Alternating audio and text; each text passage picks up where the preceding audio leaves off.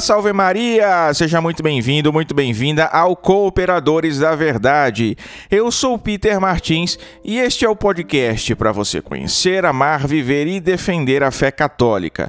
Peçamos a intercessão da Santíssima Virgem Maria, do nosso glorioso patrono São José, de São Francisco de Sales e de Santo Tomás de Aquino para que este episódio seja conduzido e frutifique segundo a vontade de nosso Senhor. Este é o terceiro episódio da sexta temporada e nós vamos falar sobre a imortalidade da alma, uma doutrina que encontra amparo já na filosofia, que está em plena conformidade com a revelação cristã, com a escritura, com a tradição, mas que é rejeitada por muitos grupos hoje em dia. Os racionalistas, que aliás são chamados assim muito ironicamente, né? Já que eles não têm razão os adventistas, os testemunhas de Jeová e diversos outros grupos protestantes. No quadro Vida dos Santos, nós estamos estudando agora os santos apóstolos, voltando às origens da igreja. E no episódio de hoje nós vamos falar sobre São Tiago Maior. Quero dar aqui um último recado para você porque esta é a última semana para você adquirir o Retiro para a Quaresma da Milícia de Santa Maria. É o nosso retiro de carnaval para você fazer na sua casa. O retiro começa já no dia 12, tá? Você vai poder fazer na sua casa, sozinho, com a sua família, e vai poder se preparar muito, muito, muito bem para viver as lutas e o deserto da quaresma. O, o, tema do retiro é esse mesmo, né? Quaresma e luta ascética. Então são 13 palestras entre os dias 12 e 16 de fevereiro. As palestras são todas gravadas, são exclusivas para o nosso retiro e vão ser disponibilizadas dia após dia, de acordo com a programação do retiro. Além das palestras, você vai ter também um e-book que é o guia do retiro, com orações, com devoções, meditações para que você possa fazer durante a programação, durante os dias de preparação para a quaresma. Entre os palestrantes, nós temos Dom Adair José Guimarães, bispo de Formosa, Michel Padiossi, que é o nosso provincial da Milícia de Santa Maria para o Brasil, Frei Marcelo Aquino, Frei Claudiano de Aragão, do canal Escola do Carmelo, Frei Berg, Padre Francisco, do apostolado é, católico extraordinário. A programação está incrível. São nove palestras, ah, perdão, são nove palestrantes, 13 palestras ao todo, para você se preparar bem e fazer dessa aqui a melhor quaresma da sua vida tá bom?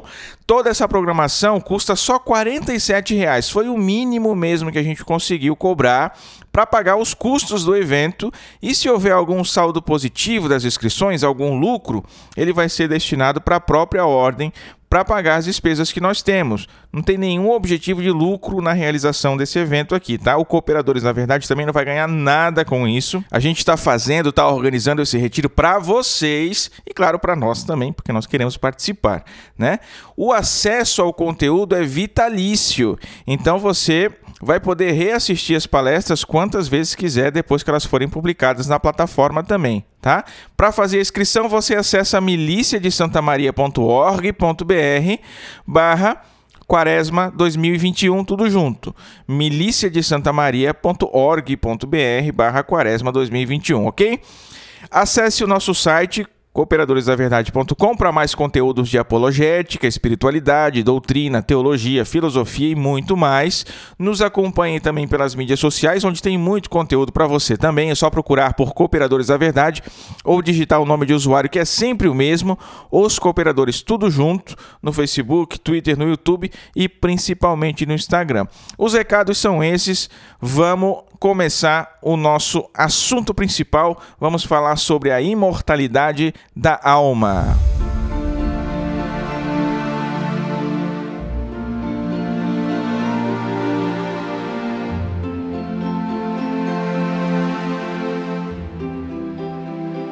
Bom, que o homem tem uma alma, essa é uma verdade inegável que a gente já tratou inclusive aqui no Cooperadores, no episódio 24 do ano passado com o professor Vinícius. Mas a pergunta que fica para nós hoje é: a alma é imortal pela sua própria natureza? Nossa alma sobrevive à morte do corpo ou com a morte tudo acaba? São diversas as respostas para essa pergunta. Alguns dizem que a vida terrena é a nossa única vida, quando ela acaba, tudo acaba. E aí negam a existência de uma alma distinta do corpo. Outros até admitem a existência de uma alma distinta do corpo, mas não admitem que ela sobrevive depois da morte do corpo. Continuam com a opinião de que quando o corpo morre, a alma morre também. A imensa maioria das pessoas das mais diferentes culturas religiosas tem uma certa noção de que a vida humana não acaba aqui. Creem de alguma forma na vida após a morte, não é isso? Mas é uma crença meio que na penumbra, sem muita definição. Então ficam naqueles pensamentos vagos, né? Quer dizer, nesse universo nada morre, tudo se transforma, ou a gente continua a viver nas gerações futuras, ou ainda o que é muito pior, né? A personalidade do homem sobrevive nas suas obras. Meu Deus, que besteira, né? O homem sobrevive enquanto houver quem pense nele. Gente, que coisa patética, né? Quer dizer, mesmo que você esteja vivo, se ninguém estiver pensando em você, então você morre, né? Cada uma. Então, assim, essas noções vagas são coisas vazias, ainda que expressem um pano de fundo verdadeiro, uma certa esperança na vida após a morte, mas são ideias falsas, são ideias tolas, né? Que nem vale a pena a gente trazer aqui para conversar. Na teologia, os adventistas, os testemunhas de Jeová e alguns outros também, eles até admitem a alma, admitem até uma certa imortalidade, mas não uma imortalidade natural. A imortalidade para os adventistas é um dom divino e sobrenatural. Só os salvos são imortais. Os condenados vão para o inferno, vão sofrer durante um tempo, mas depois de um certo tempo o inferno vai ser extinto e todas as almas condenadas vão ser aniquiladas, vão deixar de existir. A alma, para aqueles que aderem a essa teoria, ela não sobrevive fora do corpo. Então, depois da morte, as almas não vão para o céu contemplar a Deus face a face, como professa a doutrina católica. Elas permanecem dormindo e vão acordar somente na parousia, na segunda vinda de Cristo, e aí vão ressuscitar junto com o corpo. É a conhecida doutrina do sono da alma. A gente vai tentar falar um pouco sobre todas essas coisas aqui. Então, o que a gente precisa saber sobre a alma, sobre a natureza da alma, sobre suas funções, foi tratado naquele episódio que é até recente, né? E eu não vou retomar esses conceitos aqui. Eu recomendo que você ouça, se você ainda não ouviu. Nós vamos nos concentrar aqui numa defesa da imortalidade da alma, tá? E vamos começar pelo conhecimento natural, que é a filosofia. Será que é razoável crer que a alma é imortal pela sua própria natureza? Se a alma é imortal pela sua própria natureza, então deve haver um desejo inato pela sobrevivência. Há esse desejo? Há. É claro que há. E não sentir isso é anormal. Quem de nós não luta para sobreviver? Não come para sobreviver? Não toma remédio? Não trata da saúde para sobreviver? Não se refugia do perigo? Todos nós fazemos isso, não é? A única dúvida que poderia surgir aqui é que se esse é um instinto meramente carnal, corporal, como os animais também têm, por exemplo, o instinto mais baixo que os animais têm e que nós também temos, né? De fugir da dor e buscar o prazer? Ou será que é uma inclinação que independe desses impulsos corporais, apesar de estar em concordância com eles? Então a gente precisa investigar isso. Se nós temos inclinações para alguma coisa, inclinações naturais, inclinações que não fomos nós quem demos a nós mesmos, se os nossos pensamentos perseguem um objeto, se as nossas aspirações inatas tendem sempre para uma coisa, nós podemos estar certo de que essa coisa que esse objeto existe. Não faria sentido, por exemplo, que nós tivéssemos audição sem que houvesse um som para ser captado pelos nossos ouvidos, né? Pelo sentido da audição. Não faria sentido que nós tivéssemos olhos se não houvesse luz para ser captada pelos nossos olhos. Assim é com todas as nossas tendências naturais. Elas são levadas a cabo quando encontram seu objeto. Por isso, nós podemos dizer que se nós buscamos viver e lutamos sempre para viver, para nos manter vivos, essa tendência natural também tem o seu objeto, também precisa ser complementada. Por isso, a inclinação para a imortalidade implica a existência dessa mesma imortalidade. Essa inclinação profundamente enraizada em todos nós não pode deixar de ser correspondida. Compreendem? Acontece o seguinte: isso que eu vou falar é justamente o que diferencia essa tendência humana para a imortalidade daquele instinto de sobrevivência presente em todo e qualquer animal. Porque o instinto animal, ele quer fugir da dor e buscar o prazer. Mas o homem tem uma alma que é espiritual, que é intelectual, uma alma que tem funções que transcendem esse instinto, podendo até mesmo contrariar esse instinto, né? Esse instinto carnal, esse instinto animal, digamos assim. E se você pensar bem, se você meditar a respeito disso, a imortalidade não é nenhum pensamento agradável, porque acarreta um senso de responsabilidade muito grande, até mesmo um medo de um castigo eterno. Então seria muito mais confortável para a gente pensar que a vida acabaria aqui mesmo, nesse mundo. Quando você se depara com essa realidade da imortalidade, você se põe a mudar de vida. Buscar uma vida moral, regrada, uma vida que não corresponda somente aos seus impulsos mais carnais, mais baixos, mesmo que isso custe alguma coisa para você. Porque há também uma certa noção de justiça após a morte. Opa, o que eu faço aqui nesse mundo vai interferir no que eu vou ter lá depois da morte. Mas mesmo assim, mesmo que me custe alguma privação, mesmo que me custe até mesmo alguma dor, eu creio na vida após a morte. Eu creio na imortalidade. E isso, meus caros, isso é algo que os animais não podem fazer contrariar os seus instintos. Essa noção de justiça também é algo que a gente não pode escapar para sempre. Todos nós estamos convictos de que há uma justiça ainda que estejamos errados, que tenhamos opiniões diferentes sobre ela, sobre o que é justo, sobre qual é a fonte da justiça, a gente consegue conceber algo entre o certo e o errado, entre o bem e o mal. E a nossa própria razão não pode admitir que realmente possa ser melhor escolher fazer o mal do que fazer o bem. No entanto, nesse mundo, não há um equilíbrio entre o bem e o mal. Quantas pessoas más, às vezes, vivem melhor do que pessoas boas? Pessoas boas, honestas, dignas. Quantas são essas que sofrem muito mais do que os bandidos, do que os trapaceiros, não é assim? Se não há uma vida futura, um julgamento futuro bom, basta ficar livre da justiça humana que está tudo bem. Ora, a nossa própria razão não comporta uma coisa dessa. Como pode alguém fazer o mal a vida inteira, escapar da justiça humana e não haver uma justiça perfeita que o julgue depois da morte? Compreendem? Mas há. E se há, há então uma vida futura, uma vida naturalmente futura, porque a alma é naturalmente imortal. Isso sem contar que talvez a imortalidade da alma seja uma das crenças mais difundidas entre todos os povos que já habitaram a Terra uma crença generalizada de que a alma sobrevive depois da morte, a gente encontra em todas as culturas, em todas as religiões, em todas as civilizações formadas por essas culturas e religiões.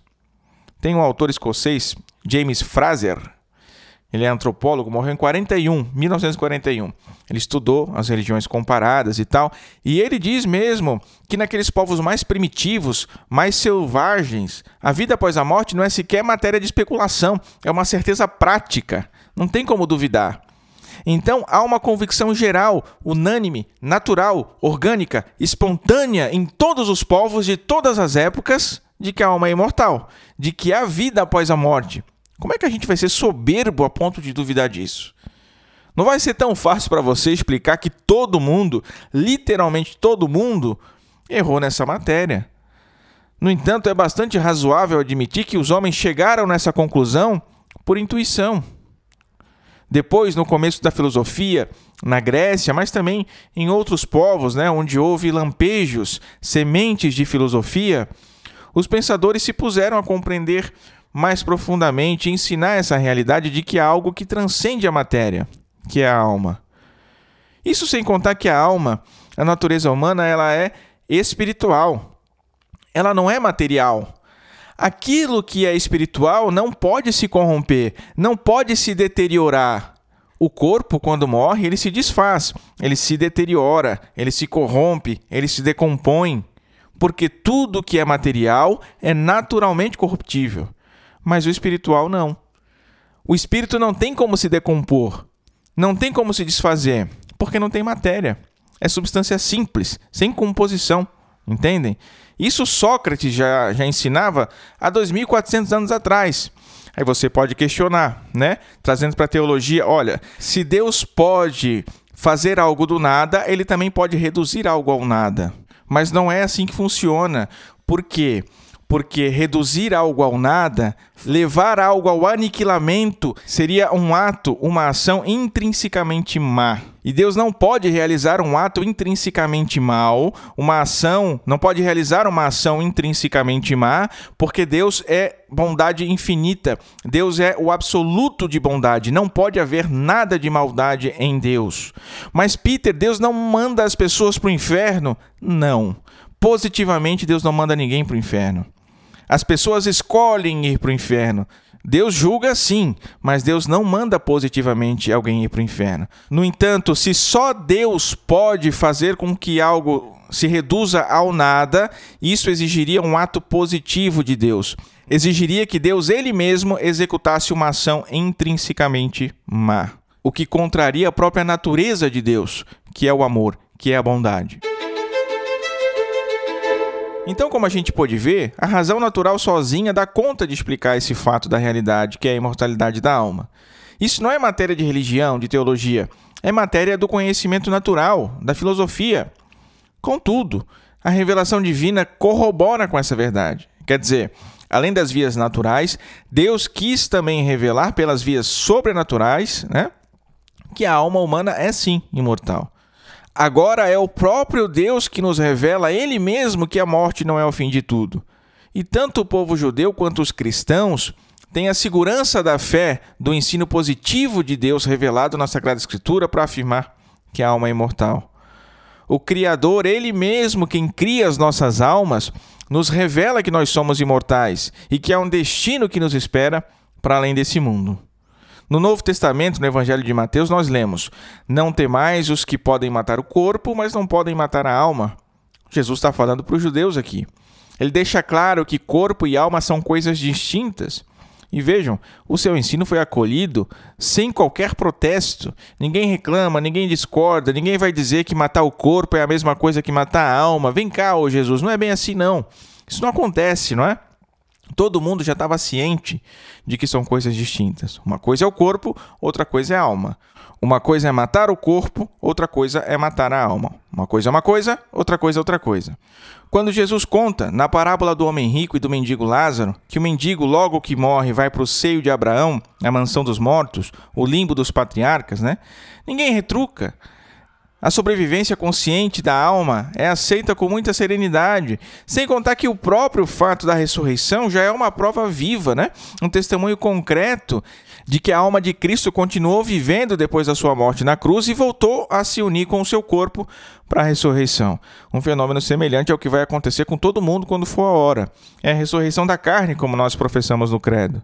Nossa alma voltará a se unir com o nosso corpo para a ressurreição, e os que obraram bem sairão para a ressurreição da vida, mas os que obraram mal sairão para a ressurreição do juízo, como diz São João 5.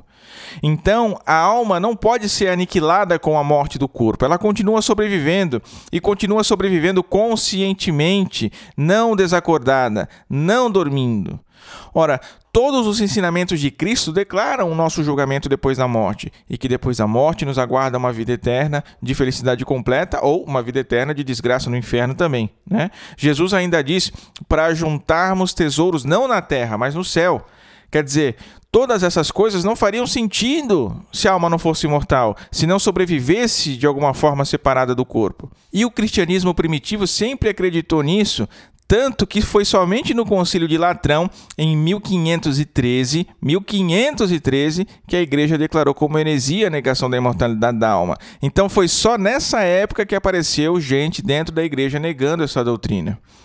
Ah, Peter, mas essa não é uma doutrina essencialmente cristã? Você mesmo disse aí que muitos povos, bem antes do cristianismo, os egípcios, os gregos, eles já criam na imortalidade da alma. Sim, de fato, os outros povos creram nisso e chegaram a essa conclusão, como eu disse, pela razão natural, por intuição, por dedução lógica seja o que for, mas isso não significa que estivessem errados, nem muito menos significa que o cristianismo tenha buscado inspiração nas doutrinas pagãs para afirmar a sua crença na imortalidade da alma, o que é uma acusação bastante frequente. Não foi nem sequer na filosofia, né? O cristianismo herdou a sua crença na imortalidade da alma dos judeus. Tanto que, como eu falei agora há pouco, Jesus ensina isso com bastante tranquilidade, sem que fosse confrontado, sem que fosse contrariado por ninguém. É claro que a revelação divina, como a gente pode ver pela Escritura, ela é progressiva. Então, nos primeiros livros do Antigo Testamento, as referências à vida após a morte não são tão claras quanto os últimos livros, né? Quanto o que a gente vê no Novo Testamento também. Mas isso não significa que há oposição, que há contrariedade entre os livros da Escritura. Significa sim que a gente precisa ler a Escritura como se ela fosse uma única palavra de Deus. Então é preciso continuidade, coesão, coerência. Afinal, a revelação é uma só, né, com quanto seja progressiva. No Antigo Testamento, a gente pode ver, por exemplo, que a mesma pessoa, o mesmo eu, que tinha um corpo físico, depois da morte sobrevivia no Sheol, que é o mundo dos mortos. Né? No livro de sabedoria, a gente lê: as almas dos justos estão na mão de Deus, e nenhum tormento as tocará. Aparentemente estão mortos aos olhos dos insensatos. Seu desenlace é julgado como uma desgraça, e sua morte como uma destruição, quando na verdade estão em paz. Claro que os protestantes vão rejeitar o livro da sabedoria, eles dizem que é apócrifo, né? Que não é um livro inspirado por Deus e bom, né? Eles até hoje estão tentando provar isso, mas não conseguem. Mas tem outras duas passagens do Antigo Testamento que ninguém vai discordar que são palavras de Deus, de fato, né? Deuteronômio 18 e 1 Samuel 28. Deuteronômio é aquela proibição à invocação dos mortos. Não se ache no meio de ti quem se dê a adivinhação, a magia ou a invocação dos mortos. Bom, se há proibição é porque alguém fazia isso. E se alguém fazia isso é porque há uma crença, né? De que a alma não morre nem fica dormindo, mas fica consciente depois da morte. Em 1 Samuel, nós vemos o próprio Samuel aparecendo para o rei Saul. Samuel já estava morto, foi uma aparição. E ele também não teria aparecido se a sua alma estivesse dormindo ou se a sua alma fosse aniquilada com a morte do corpo. É claro que há objeções, né? Por exemplo, há quem cite Gênesis 2 para defender que não há distinção entre corpo e alma. O homem é uma alma, porque está escrito: o Senhor Deus formou o homem do barro da terra e inspirou-lhe nas narinas o sopro de vida, e o homem se tornou uma alma viva. Mas a verdade é que esse texto não fala sobre a natureza da alma. Diz apenas que depois que Deus soprou nas narinas do homem, ele ganhou vida. Deus deu ao homem um princípio de vida. Ora, no mesmo livro, diz que o homem foi feito à imagem e semelhança de Deus. Bom, certamente Deus não está falando do corpo material do homem, né? Então, do que se trata? Se trata da sua alma, que é espiritual, assim como Deus é puro espírito, da sua inteligência, da sua vontade, da sua imortalidade, assim também como Deus tem inteligência, tem vontade e é imortal. No livro de Eclesiastes, capítulo 12, também se fala da separação do corpo e da alma. O livro começa: Lembra-te do teu Criador nos dias da tua juventude. No versículo 7, ele completa: Antes que a poeira retorne à terra, para se tornar o que era, e antes que o sopro da vida retome a Deus que o deu. Então veja, lembra do teu Criador antes que a poeira retorne à terra e antes que o sopro de vida retorne a Deus que o deu. Há uma clara distinção entre corpo material e alma espiritual aqui. Outra objeção: como é que Deus decretou a morte como pena do pecado em Gênesis 2 se o homem é imortal? Então o castigo é só para o corpo? Não. Tanto o corpo quanto a alma estão sujeitos a sofrer a pena da morte. Primeiro, a separação do corpo e da alma com a morte já é algo que tanto o corpo quanto a alma sofrem, né? A alma imortal por natureza, ela não pode morrer no sentido de ser aniquilada, de deixar de existir, mas pode morrer para a vida divina. Quer dizer, em inimizade com Deus, as almas vivem numa morte eterna no inferno, longe de Deus. Os corpos, no entanto, sem vida, são corruptíveis, né? estão sujeitos à morte física e à decomposição natural.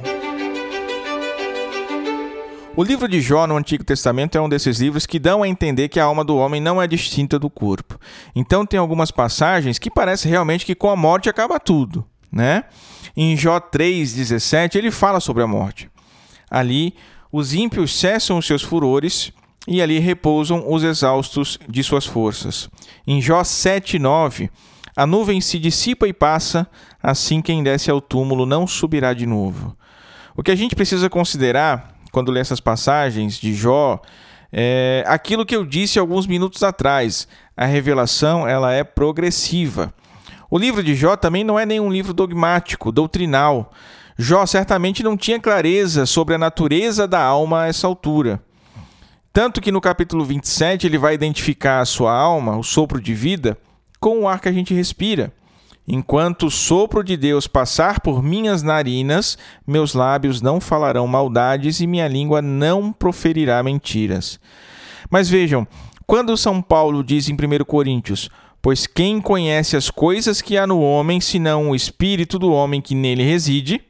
São Paulo está falando da alma inteligente. Essa realidade espiritual que nós temos, que é distinta do corpo. São Pedro diz que entre a morte e a ressurreição de Cristo, ele que padeceu a morte da carne, mas viveu segundo o Espírito, foi nesse mesmo Espírito pregar aos espíritos detidos na mansão dos mortos. São Paulo escreve em 2 Coríntios: Sabemos com efeito que, ao desfazer a tenda que habitamos nesse mundo, recebemos uma casa preparada por Deus e não por mãos humanas, uma habitação eterna no céu. Escreve também aos Filipenses que desejaria é, é, ser dissolvido para estar com Cristo, né? Seria uma coisa muito melhor morrer para estar com Cristo, ele diz. Viver é Cristo, morrer é lucro. Então, os apóstolos estavam errados ao ensinar essas coisas?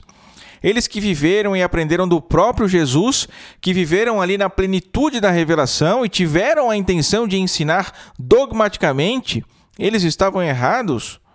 Ou é mais razoável admitir que Jó, naquele tempo de fato, não tinha uma compreensão total da revelação? A revelação que é progressiva. Né? E também não tinha uma compreensão da natureza da alma. Nem o seu livro tem uma, uma intenção dogmática. Né? Acreditem se quiser, eu já debati com um protestante, um pastor luterano, que inclusive é, salvo engano, doutor, estudou muitos anos na Alemanha, é relativamente famosinho aqui na Podosfera. Ele preferiu assumir a tese de que os apóstolos estavam errados.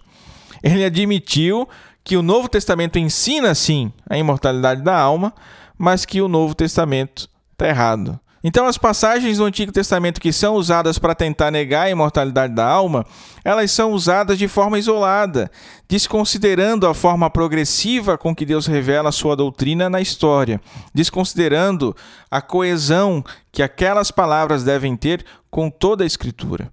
É o que acontece com o livro dos Salmos, por exemplo. Pois na morte não há lembrança de ti, diz o Salmo 6.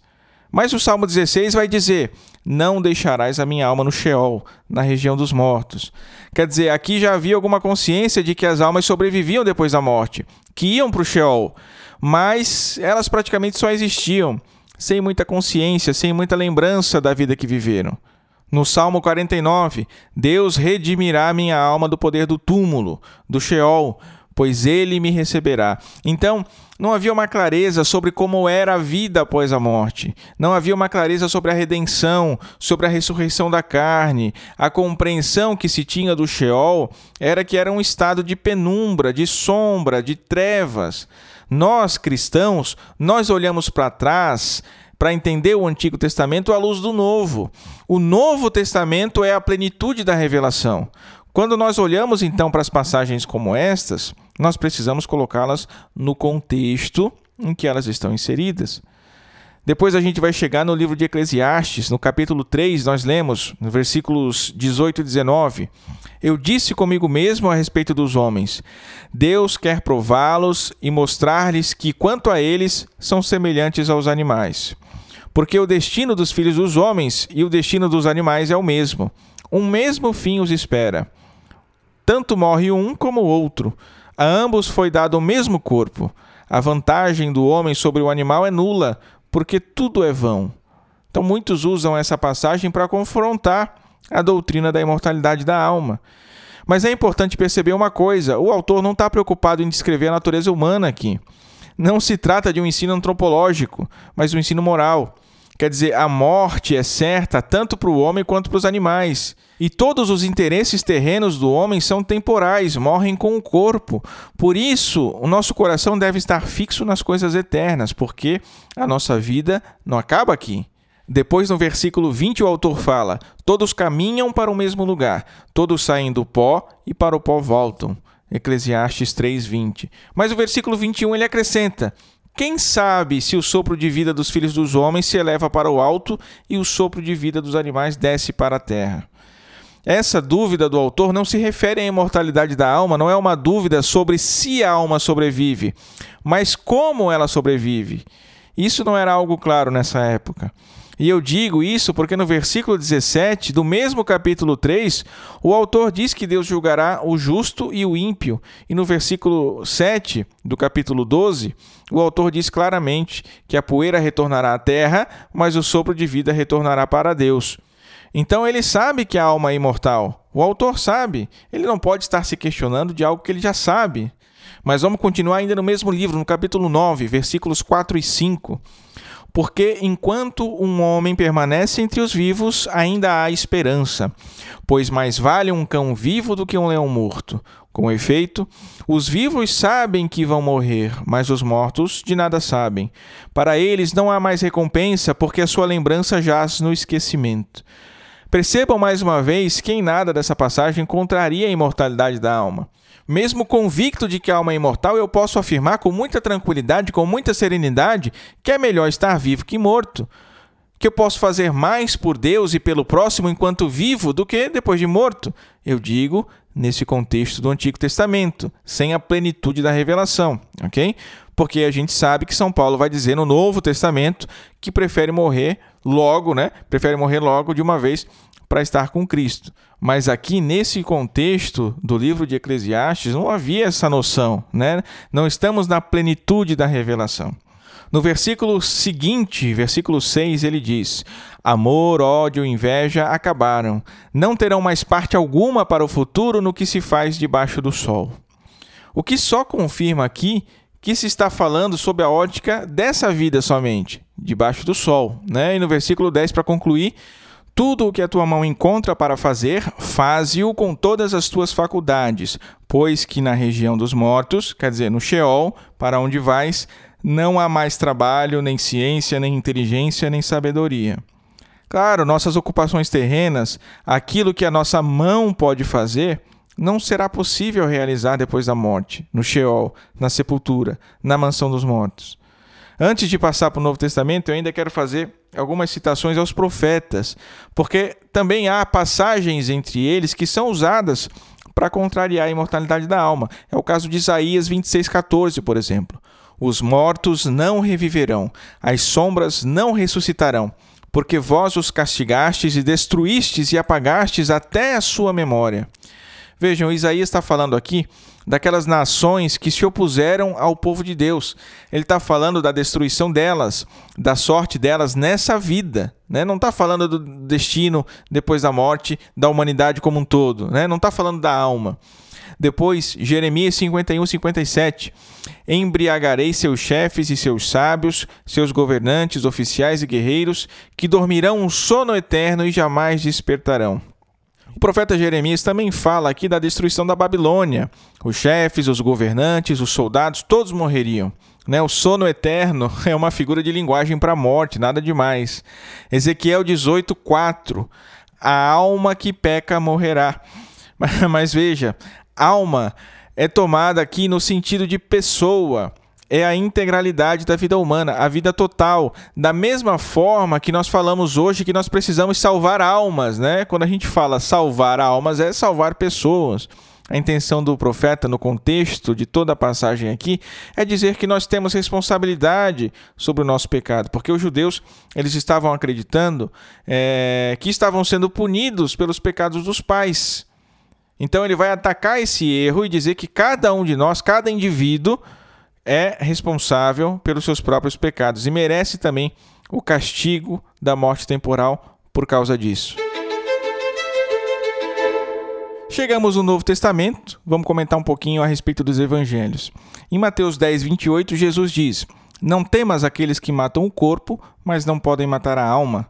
Temei antes aquele que pode precipitar a alma e o corpo na geena. Cristo usa a palavra geena aqui que se traduz para inferno. Precipitar a alma e o corpo na geena é a condenação eterna ao inferno, da mesma forma que em Mateus 18, 9, né?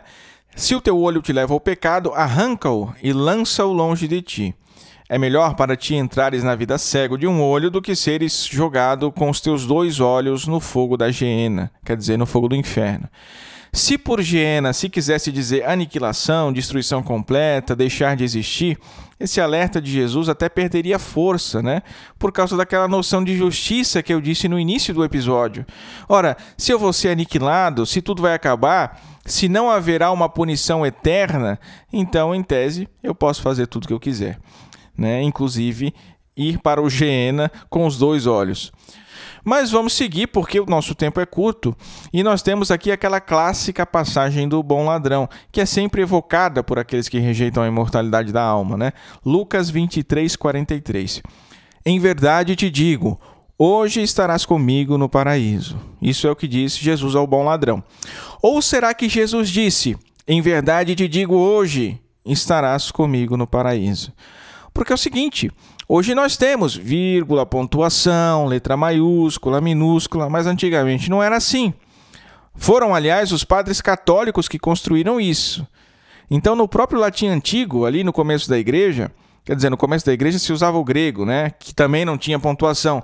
Mas eu digo ali, pelos séculos 3, 4, quando aqui no Ocidente já se começava a usar mais o latim, ainda não existiam essas coisas quanto mais nos idiomas bíblicos, né, muito mais primitivos. Então a vírgula ela foi colocada posteriormente, né, pelo século V por aí que começaram a surgir os sinais de pontuação. E uma vírgula, nós sabemos bem, salva vidas. Né? Então teria a Igreja Católica malvadona alterado essa passagem, colocando uma vírgula no lugar errado para favorecer a sua doutrina? Bom, em primeiro lugar, eu preciso dizer que a teologia católica ela não está fundada sobre uma vírgula, tá certo? A verdade é que não importa muito para a gente onde é que essa vírgula é posta, porque isso não altera em nada o modo como nós cremos. O, o que não acontece com os opositores, né? Se você mudar a vírgula, já era. De qualquer forma, para a gente buscar a leitura mais natural do texto, a gente precisa considerar que essa fórmula de Jesus, em verdade, te digo, ela é usada quase 100 vezes nos evangelhos, né?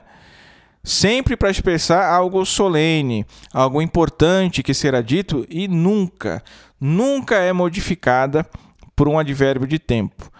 Tudo o que segue depois da fórmula né, é sempre considerado aquilo que Jesus quis de fato dizer, quis de fato enfatizar. E mais, no grego a palavra para hoje é semeron. E da mesma forma que no português atual não faz sentido que ela seja aplicada da forma como querem os testemunhas de Jeová, os adventistas e, e os outros, né? Ora, o ladrão recém-convertido ali na cruz, ele sabia bem que Jesus não estava falando ontem nem amanhã. Jesus está falando hoje, está falando agora. Por isso a ênfase, eu te digo hoje estarás comigo no paraíso, não faz sentido nenhum. Agora, se você for entender, em verdade eu te digo, hoje estarás comigo no paraíso. Quer dizer, Hoje mesmo estarás comigo no paraíso. Isso faz sentido. Isso destaca o privilégio inesperado concedido ao bom ladrão. Certamente o bom ladrão não esperava entrar no paraíso com Jesus hoje, né? Mas assumir essa posição católica vai suscitar uma outra objeção. Por que Jesus prometeu ao bom ladrão que estaria com ele hoje no paraíso, se não foi hoje que Jesus foi para o paraíso? Jesus subiu aos céus 40 dias depois da sua ressurreição. A ascensão de Cristo foi 40 dias depois que ele ressuscitou. Inclusive, na liturgia da igreja se comemora a ascensão exatamente 40 dias depois da Páscoa. Como é que a gente pode aceitar então esse hoje de Jesus? Nós também precisamos considerar que o corpo de Jesus ficou no sepulcro enquanto a sua alma desceu aos infernos, ao limbo, à mansão dos mortos, e ficou lá um tempinho, né? Um dia inteiro e duas noites. Como é que a gente vai entender isso? Isso é a teologia que vai nos explicar. A gente precisa entender primeiro que Cristo desceu à terra sem deixar o céu, né? O que Santo Agostinho vai dizer lá no século IV. Vejam que profundo isso, né? Deus, Jesus Cristo, desceu à terra sem deixar o céu. E aí Santo Agostinho diz: o Filho está todo junto do Pai, todo no céu, todo também na terra, esteve todo no ventre da Virgem Maria, esteve todo na cruz, esteve todo no inferno, na mansão dos mortos, e está todo no paraíso, onde introduziu o ladrão. Isso diz Santo Agostinho. E Santo Tomás, que é quem cita na Suma essas palavras de Santo Agostinho, ele explica que o bom ladrão ele acompanhou todo o trajeto de Cristo, esteve todo o tempo junto dele, desceu certo localmente com Cristo ao inferno para estar com Cristo no paraíso. Isso é o que diz Santo Tomás. Então, não é que o bom ladrão subiu aos céus naquele mesmo instante, né? Foi Cristo que levou o céu com a sua glória àquela região onde os santos o estavam aguardando. O paraíso aqui não é um paraíso material, mas é o paraíso espiritual. São Dimas, o bom ladrão, esteve no paraíso hoje, porque foi naquele hoje que ele gozou com todos os outros santos da divindade de Cristo, mesmo estando na mansão dos mortos. Isso é o que diz Santo Tomás que, embora aquelas almas dos justos, inclusive a do bom ladrão, não saíssem da mansão dos mortos enquanto Cristo se conservava no meio deles, a presença mesma de Cristo lhes constituía o cúmulo da glória.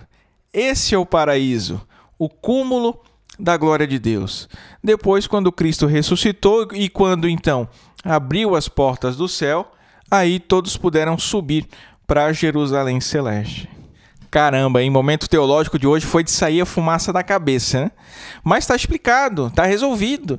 E o melhor de tudo, percebam que essa explicação está pouco se lixando para vírgula. Né? No final das contas, tanto faz se Cristo disse em verdade te digo ou em verdade te digo hoje. A teologia resolve independente de onde esteja a vírgula, né?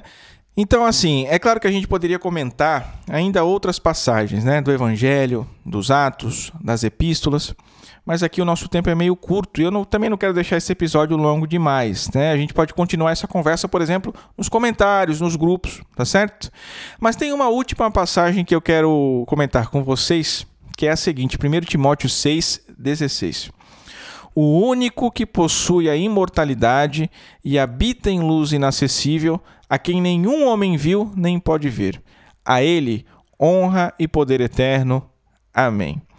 Muitos podem pensar aqui que essa passagem contraria, então, todo o restante do, do ensino e as outras passagens que a gente viu aqui também, né? Que contraria a imortalidade da alma. Porque São Paulo está falando a Timóteo aqui que o único que possui a imortalidade é Deus, né? O que a gente precisa entender é que São Paulo está falando aqui da realidade sobrenatural. Uma coisa é a realidade natural, outra coisa é a realidade sobrenatural. Vejam, todas as almas são naturalmente imortais. Sobrevivem após a morte do corpo. Essa é uma realidade que ela é natural. É natural para a gente. Nós vamos sobreviver após a morte do corpo. É intrínseca à natureza humana, certo? Mas elas podem sobreviver nas trevas, na condenação, ou podem viver a felicidade plena da beatitude, que é ir para o céu. Mas para a alma ir para o céu, precisa herdar a vida divina, precisa da vida sobrenatural da graça, precisa ser iluminada com essa luz divina. Essa luz que é inacessível à nossa natureza, como diz São Paulo, mas que Deus nos dá gratuitamente e sem nenhum mérito da nossa parte. Isso é o que nos torna capazes do céu. É uma realidade sobrenatural.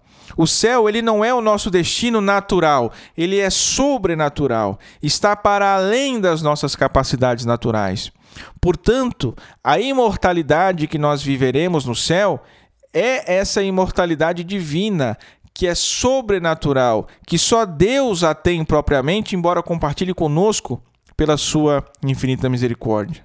Tá certo? Então, quando São Paulo escreve a Timóteo dizendo que só Deus possui a imortalidade, ele está certíssimo. Mas ele não está contrariando o ensino de que a alma seja imortal. São Paulo não está falando da alma humana, da natureza humana, da antropologia ele está falando de Deus, ele está falando da realidade sobrenatural. Ele está falando dessa imortalidade divina, dessa imortalidade que é sobrenatural. Então, meus caros, é isso.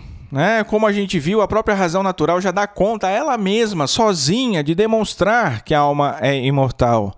Né? A alma tratada em si mesma é assunto da filosofia, não é assunto de religião, não é assunto de teologia, ainda que, claro, nós possamos nos servir dos textos sagrados para compreender essa realidade melhor, né? Sobretudo para entender essa relação da nossa alma com Deus, com o sobrenatural. Tá?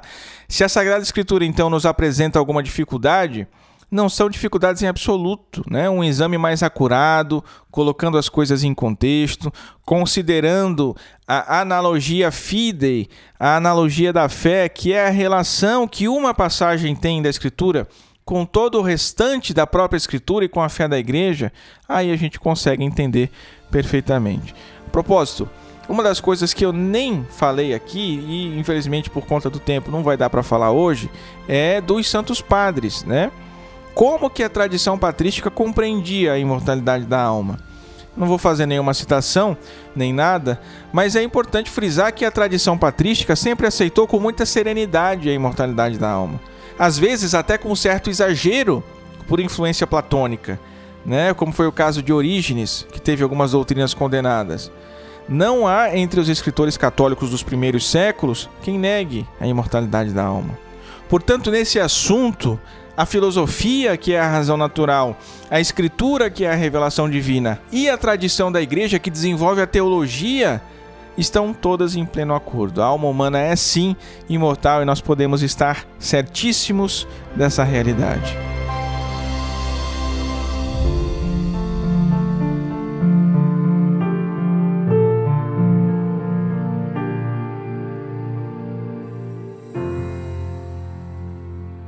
Muito bem, vamos agora falar do santo de hoje, que é ninguém mais, ninguém menos que São Tiago Maior.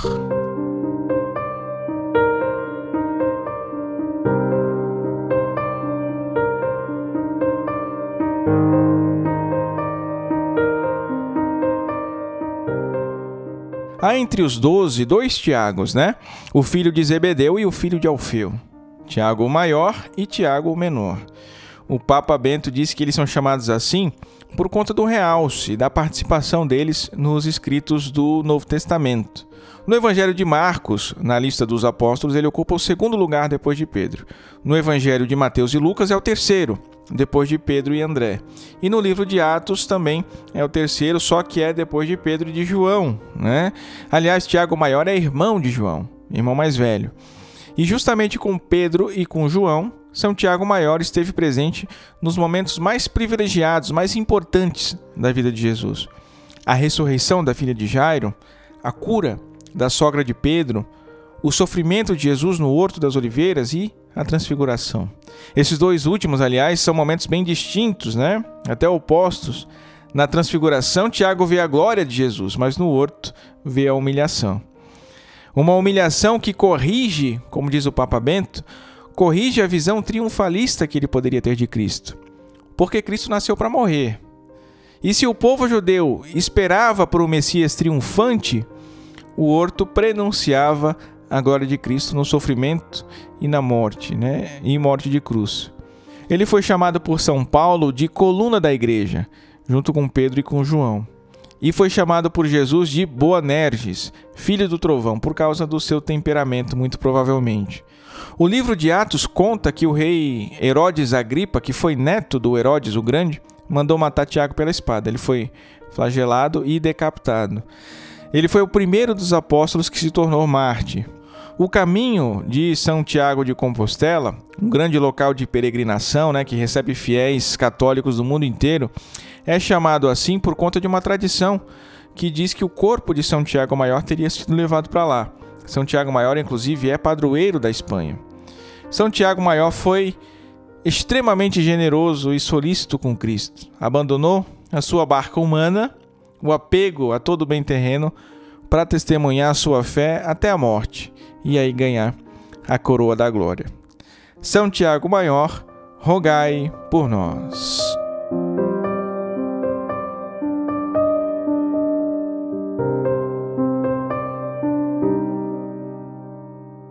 Rezemos a Virgem, nossa doce suzerana, que nos proteja, nos guie e cuide sempre do nosso apostolado. Subtum presidium confugimus, sancta Dei genitrix, nostras deprecationes, ne despicias e necessitatibus nostris, sed periculis cunctis libera nos semper, Virgo gloriosa et benedicta. Amém. Chegamos ao fim do nosso episódio. Se você gostou, se você aprendeu algo novo, compartilhe, recomende para os seus amigos, porque isso nos ajuda muito. Faça isso por nós. Leve o nosso conteúdo para as outras pessoas. Não custa nada para você e para a gente. Para que o nosso trabalho possa continuar a crescer, isso é fundamental. Nós precisamos de novos ouvintes, de novos leitores, de novos seguidores. E você pode nos ajudar grandemente nisso simplesmente compartilhando o nosso episódio nas suas redes sociais ou recomendando para um amigo sem gastar nada, né? Então fica aqui o meu apelo para você. Por favor, pelo amor de Deus, compartilhe o nosso conteúdo, tá bom? O Cooperadores da Verdade é um projeto que pertence ao Centro de Estudos São Francisco de Sales, que por sua vez pertence à Milícia de Santa Maria, ordem a qual eu faço parte. Quem quiser conhecer mais, acesse miliciadesantamaria.org.br e para conhecer mais sobre o nosso retiro da Quaresma que eu anunciei lá no início, miliciadesantamaria.org.br barra Quaresma 2021. Muito obrigado por ter me ouvido até aqui. Deus te abençoe, reze por nós. Salve Maria!